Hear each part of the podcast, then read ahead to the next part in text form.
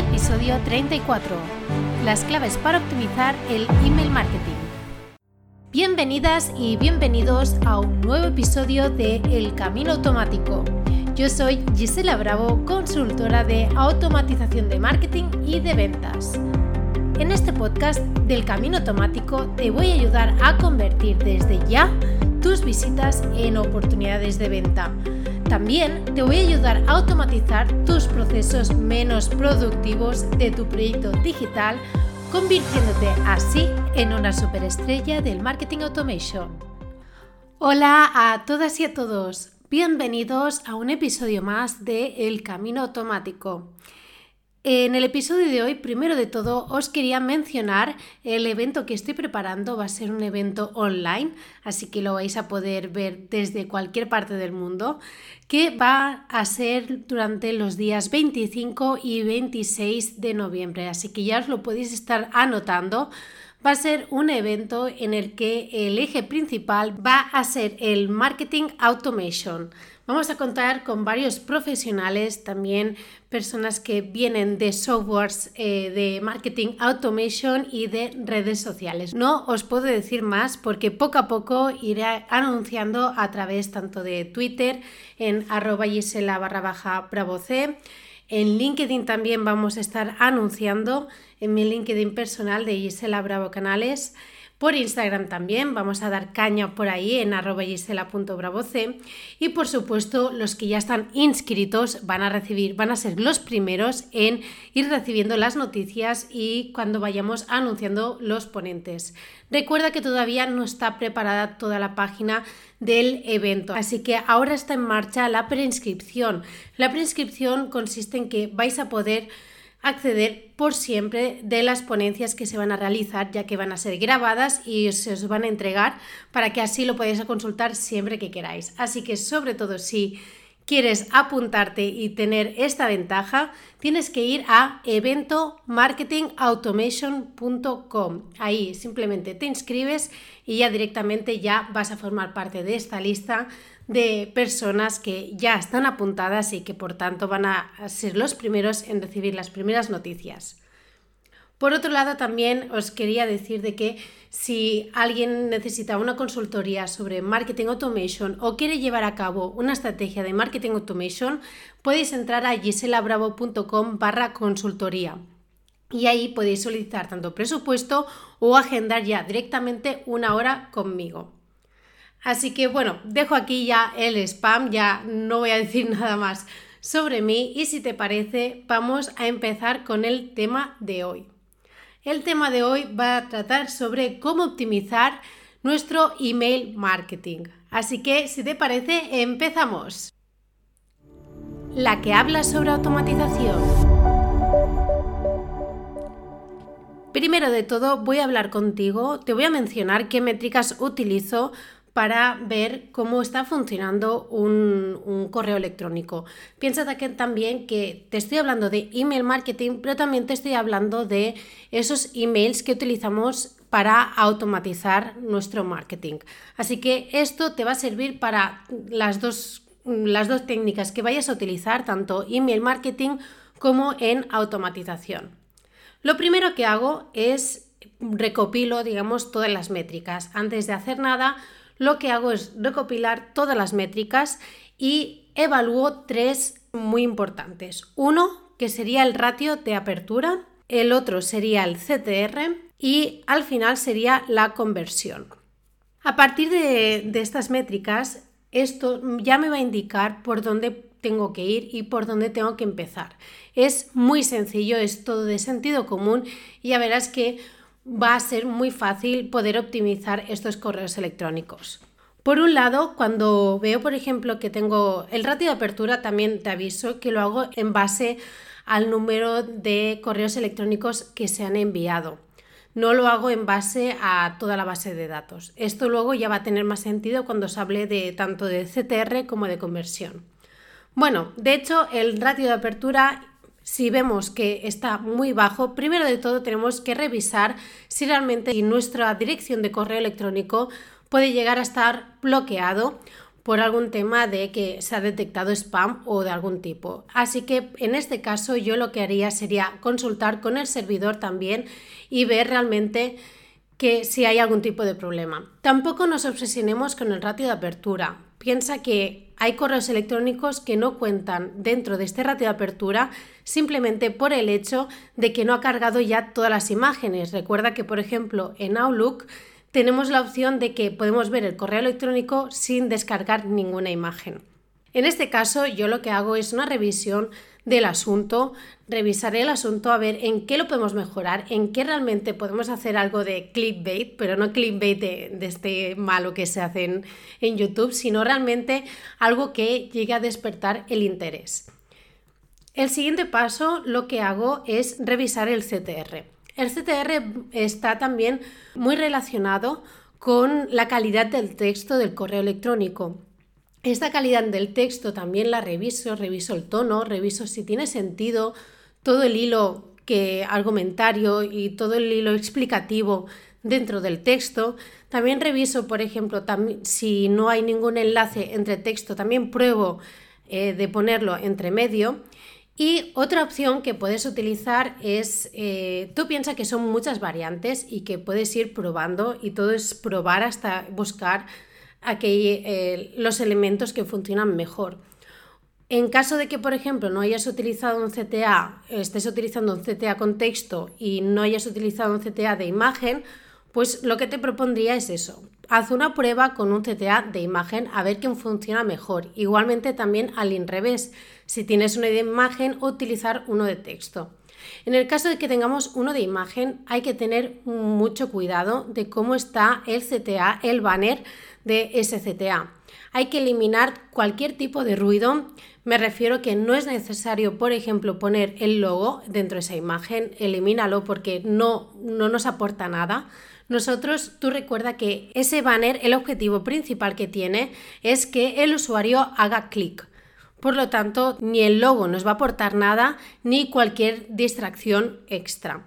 Lo más recomendable en estas, en estas ocasiones es que sea una imagen que sí que tiene que impactar, pero sobre todo que se entienda bien el texto. Si pones algo de texto, tiene que estar directamente relacionado con el resto del texto del correo electrónico y también que el CTA, el, digamos, la llamada a la acción esté bien resaltada. Tienes que tener en cuenta sobre todo el tema de argumentación. Seguramente este banner que vas a utilizar aquí en este correo electrónico no va a ser el mismo si lo utilizas, eh, por ejemplo, en, tu blog para como lead magnet. Piensa que va a ser un banner que vas a tener que hacer exclusivamente solo para el correo electrónico y ya verás que cuidando todos estos detalles va a mejorar muchísimo el CTR. Por otra parte, también tenemos el hecho de la conversión. Piensa que la conversión ya es independiente del correo electrónico. Estamos, digamos, en la fase en la que el usuario ha hecho clic en el CTA, en el CTA que nosotros hemos querido enfocar, y que ha llegado a una landing page. Piensa que la tasa de conversión versus a la gente que ha hecho clic tiene que ser muy alta, tiene que ser el ratio más alto de toda la cadena. ¿Por qué? Porque estamos hablando de que es un usuario que ha entendido el correo electrónico, le ha interesado, ha hecho clic en el, en el CTA, en el banner o en el texto o lo que tú hayas decidido tener y que simplemente que realmente quiere ese contenido y que esto, la landing page, digamos que es ya el último paso. Así que sí que debemos prestar muchísima atención en caso de que reciban, tengamos ratios muy inferiores en este tema de conversión. Aquí tendríamos que poner, digamos, un alarma, entre comillas, tampoco hace falta aquí entrar en pánico, pero sí que es verdad que hay que revisar muy a fondo la landing page. Algo que es muy útil es utilizar alguna herramienta tipo Hotjar, que ya os expliqué en otro episodio, que nos permite ver cómo el usuario se comporta una vez entra en esta página web. Y podemos ver en qué parte se queda atrapado o cómo al final acaba abandonando esta página y no acaba convirtiendo, a pesar de que ha leído el primero de todo, ha abierto nuestro correo electrónico, ha leído todo el correo electrónico, ha hecho clic y que al final no ha acabado convirtiendo. Aquí tenemos que tener mucho foco. Una de las cosas más importantes es que, por ejemplo, el formulario esté disponible en todo momento. Lo tenemos que facilitar al máximo. Y además tenemos que procurar que también el formulario no sea demasiado invasivo, que no le preguntemos demasiadas cosas al usuario para no ponérselo muy difícil.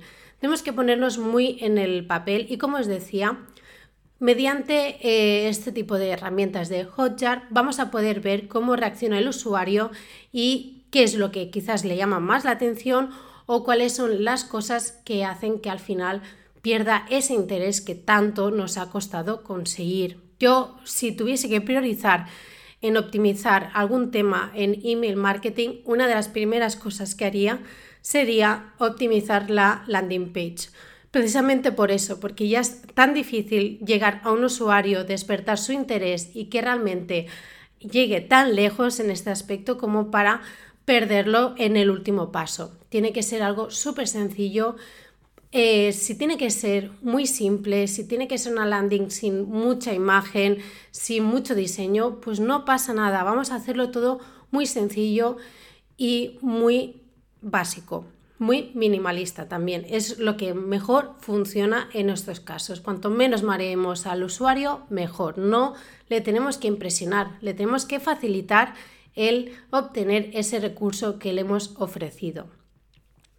Por último, eh, para daros un, consejo, así de manera gratuita, eh, probad si, os si tenéis, por ejemplo, el texto o el CTR, veis que no os funciona muy bien, probad en eh, hacer un correo electrónico sin formato, sin maquetación, tal cual uno como el que tú enviarías a una persona que tú abres el, tu correo electrónico, enviar y escribes el texto. Pues prueba a hacer un correo electrónico así, sin maquetación, sin nada, simplemente con el mensaje concreto y con los enlaces correspondientes.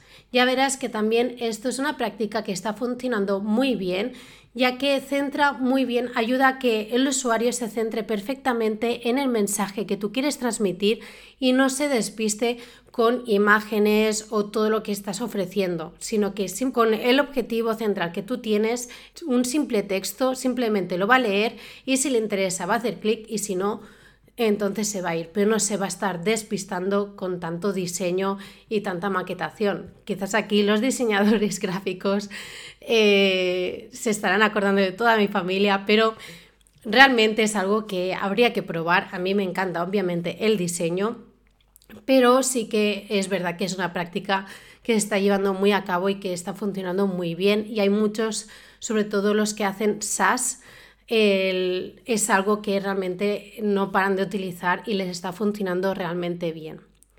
Así que hasta aquí las claves de cómo optimizar el email marketing. Si te parece, hago un pequeño resumen de todo lo que he ido mencionando.